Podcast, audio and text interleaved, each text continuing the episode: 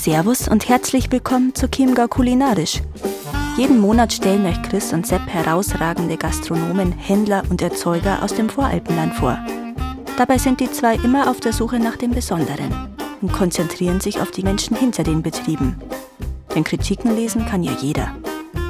Egal, ob ihr im Chiemgau nur im Urlaub seid oder schon euer ganzes Leben lang hier wohnt. Es gibt garantiert etwas Neues zu entdecken.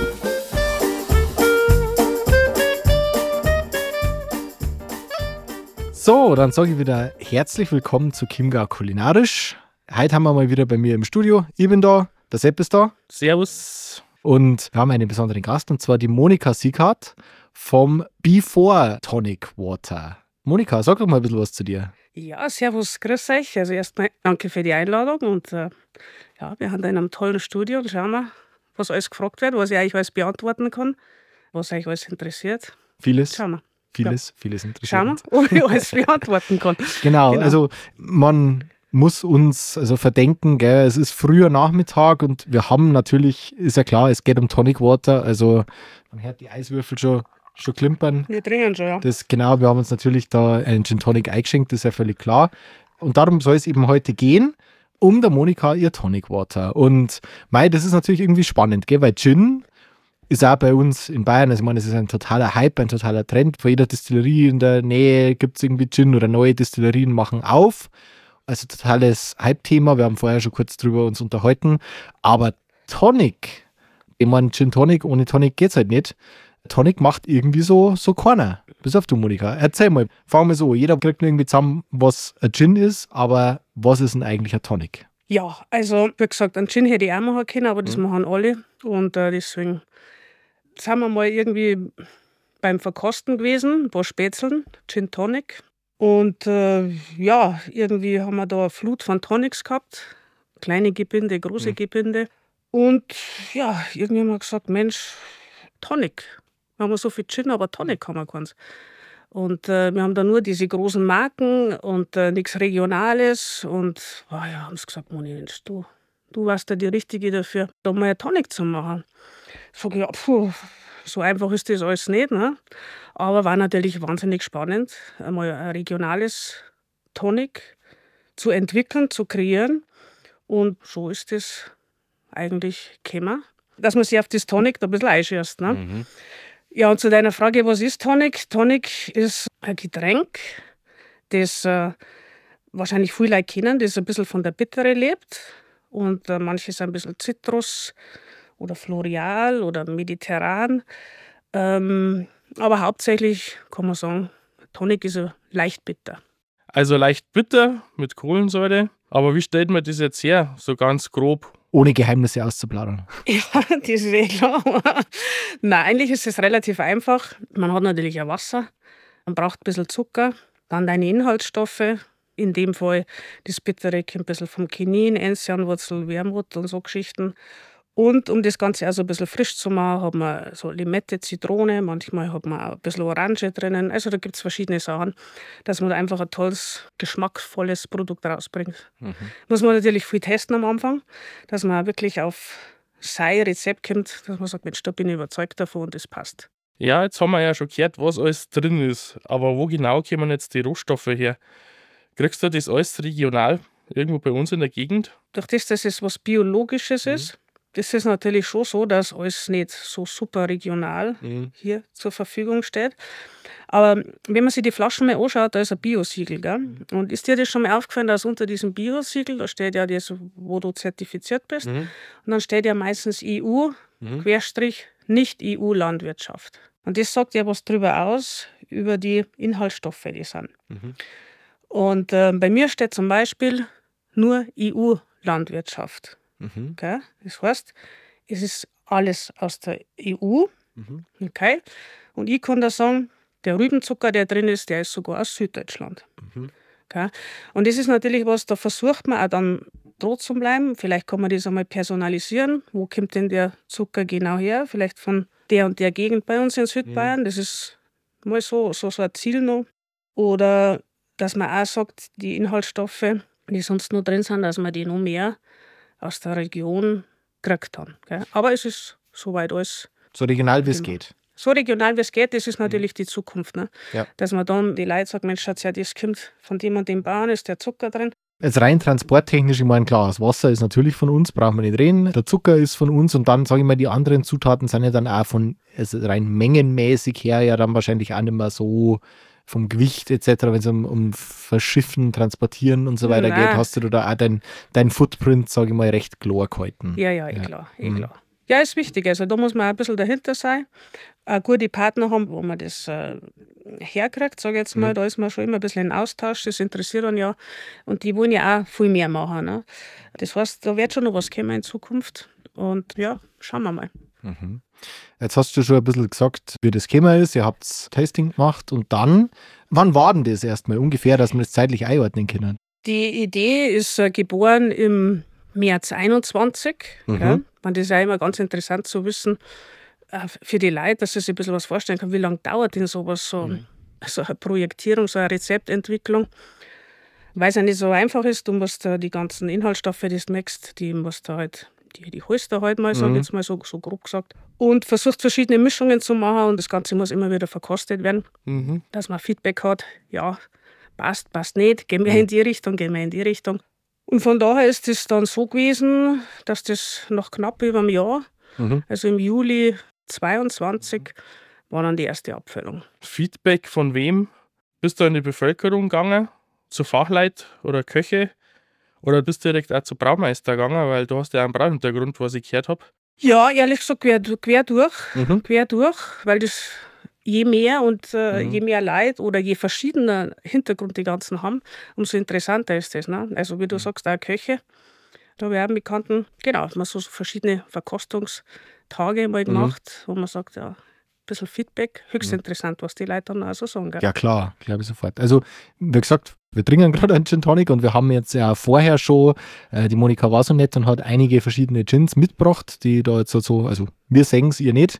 Ja, habe ich hochinteressant gefunden, weil ich kenne halt Tonic, wenn man es halt eben einmal pur probiert, eher als doch relativ bitter. Also so die Klassiker, die es so im Edeka zum Kaffee gibt. Und ich finde, Diet Tonic hat natürlich schon eine Bitternote, aber ist bei weitem nicht so extrem wie das, was man sonst so Feldwald, Wiesen Tonic kriegt. Kannst du mal was dazu sagen, was dir dazu bewogen hat, das so abzustimmen, wie es jetzt ist, von der Bitternote her? Ja, also erstmal das ganze Feedback, was die Leute ja mir gegeben haben, die Mhm. da ein bisschen getestet haben. Ich wollte grundsätzlich ein bisschen weggehen von diesen Klassikern, die man kennt. Mhm. Ne? Das ist, äh, ich sage jetzt mal eher wie beim Bier, so ein bisschen Einheitsgeschmack alles. Mhm. Und natürlich doch sehr bitter, wo sie auch viel sagen, oh, Mhm. das trinke ich gar nicht, weil mir das alles viel zu bitter ist. Und das war schon dieser Anspruch, da ein bisschen, ein bisschen moderat mit der Bittere umzugehen. Der Hintergrund ist da natürlich auch dann noch das, dass man sagt, MyTonic, zu 70, 80 Prozent verkaufe ich das an Leute, die das nur als Erfrischungsgetränk probieren oder trinken. Gell? Also nicht bloß als Mischgetränk, da kennt man ja eigentlich ein Tonic. Das heißt, dann haben wir schon wieder in einem ganz anderen Bereich mit Mhm. dieser moderaten Bittere, aber doch alles sehr ausgewogen bilanziert, hat man einfach nur ein breiteres Publikum. Gell?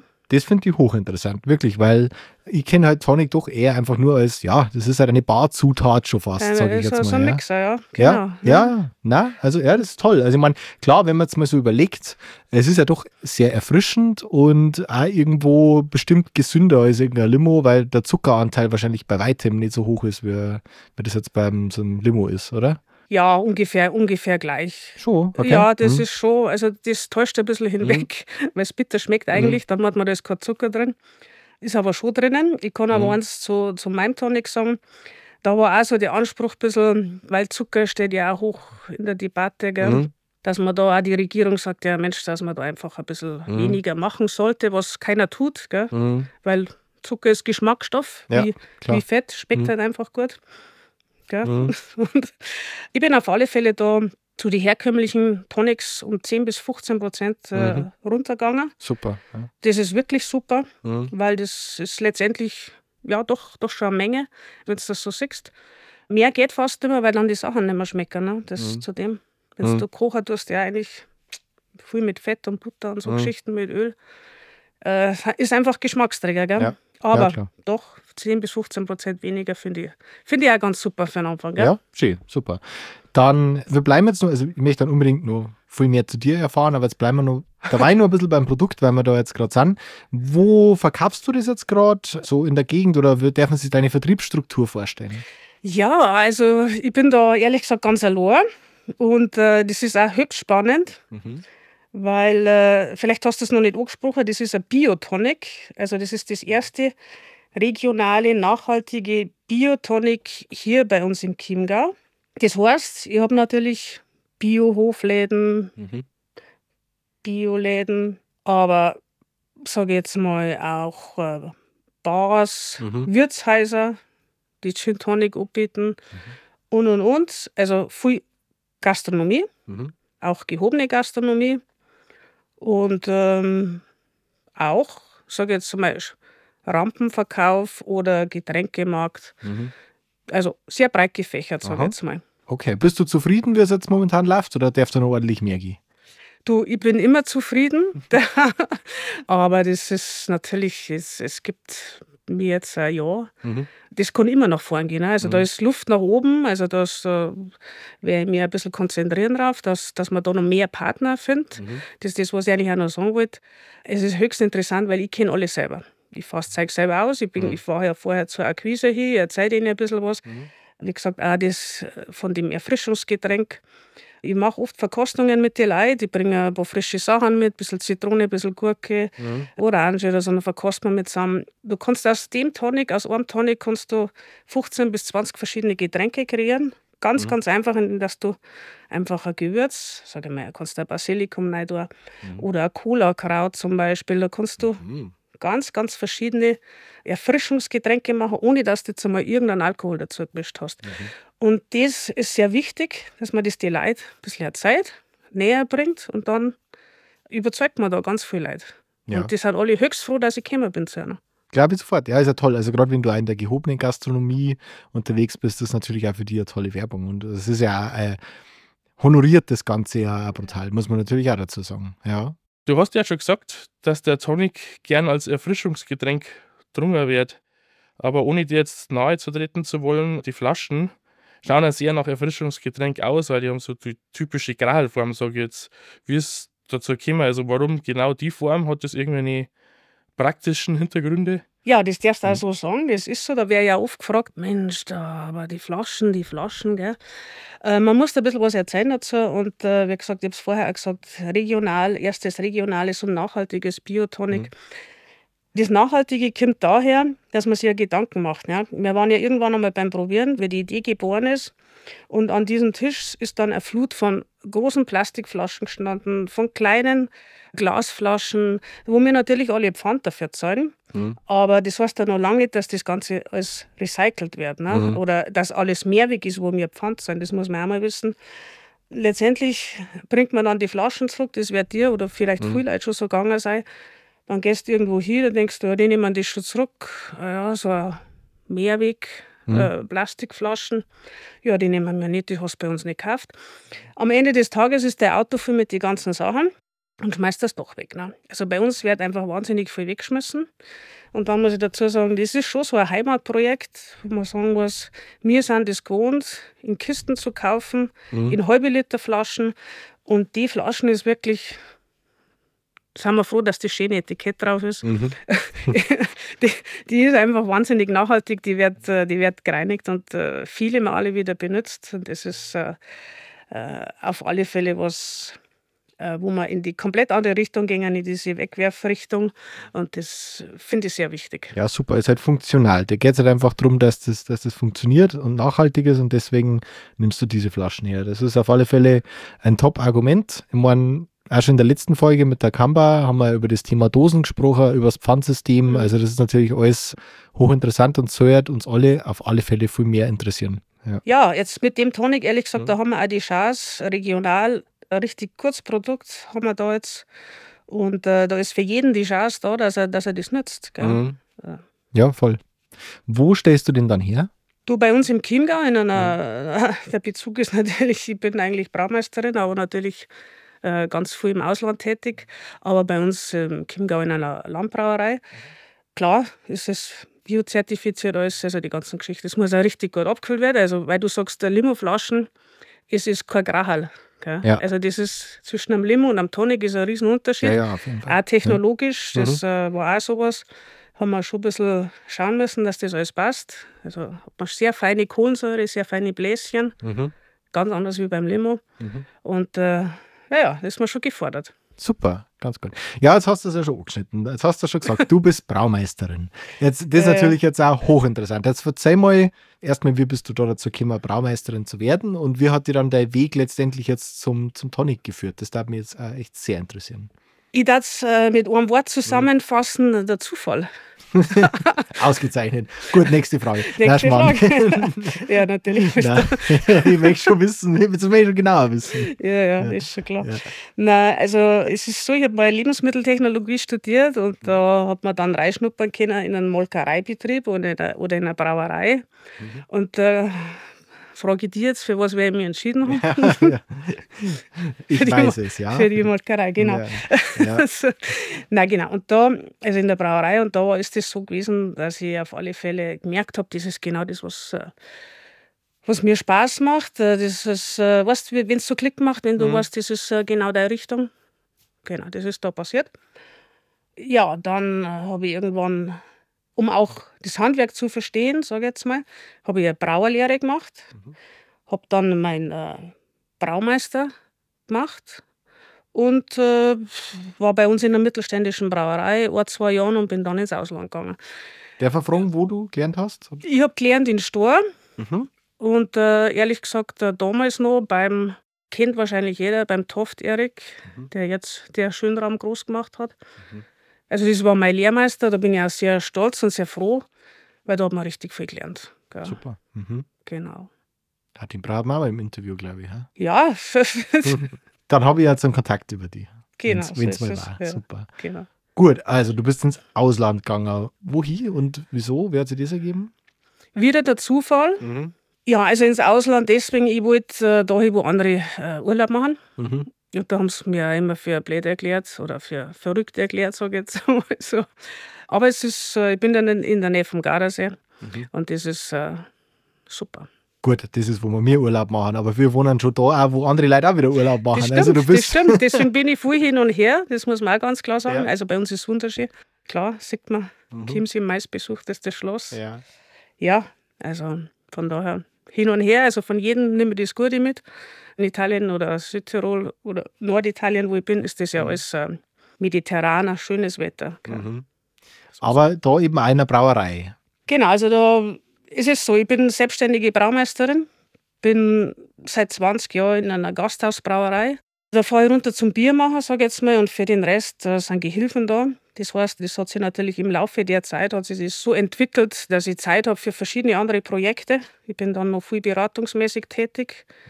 Das stellt man sich vor, ein Mix aus Projekte, Leute einschulen, grob gesagt die Leute oder Personen oder Leute, die eine Brauerei aufmachen wollen, dass man die unterstützt, die ersten zwei, drei Monate, bis sie das Bier machen können, wenn sie es dann schon kennen.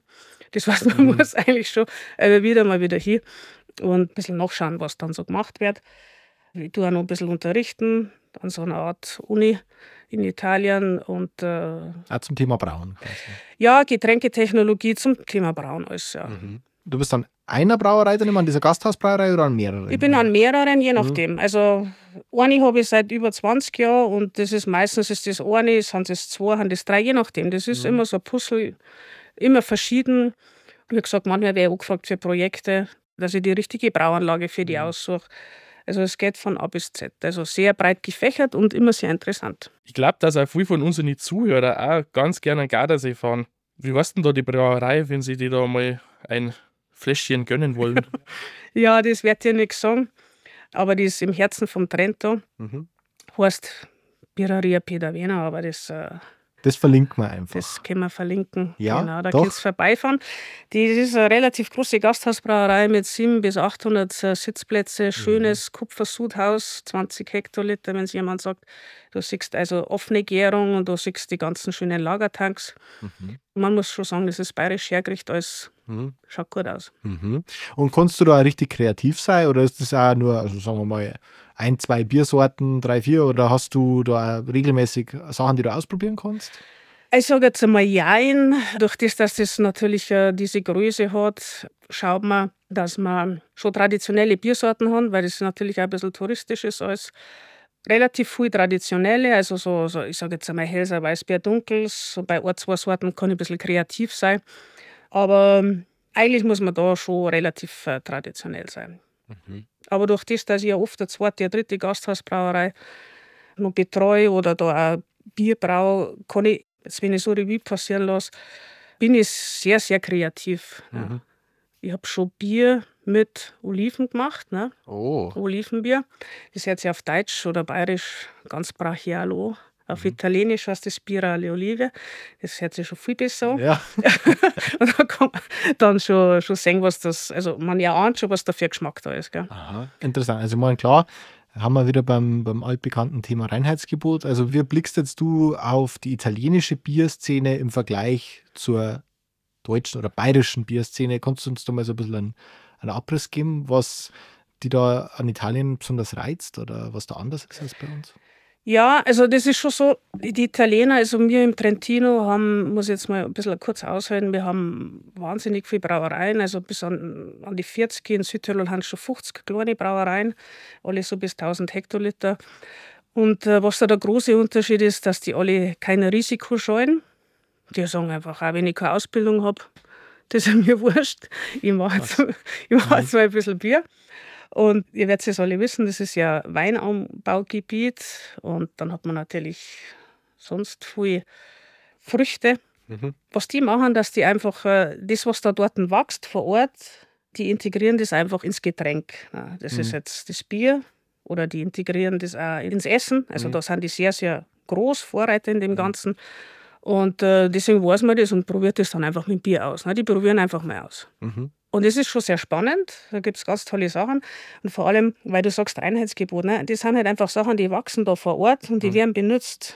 Die versucht man einfach, bevor man es wegschmeißt, versucht man da irgendwie was zu machen. Ne? Ja, interessant. Also Olivenbier, man muss sich das komplett anders vorstellen. Also die Oliven sind mit eingebraut. Ist jetzt nicht auf Basis von Oliven, sondern es ist schon Oliven haben ein, ein Bestandteil dann ja, zusätzlich. Ja, genau, genau. Ja. Hast aber, also hat man freie Hand. Ich weiß, was die Frage ist, was hitzelt. Ja. Die ersten, weißt was die Leute zu mir sagen?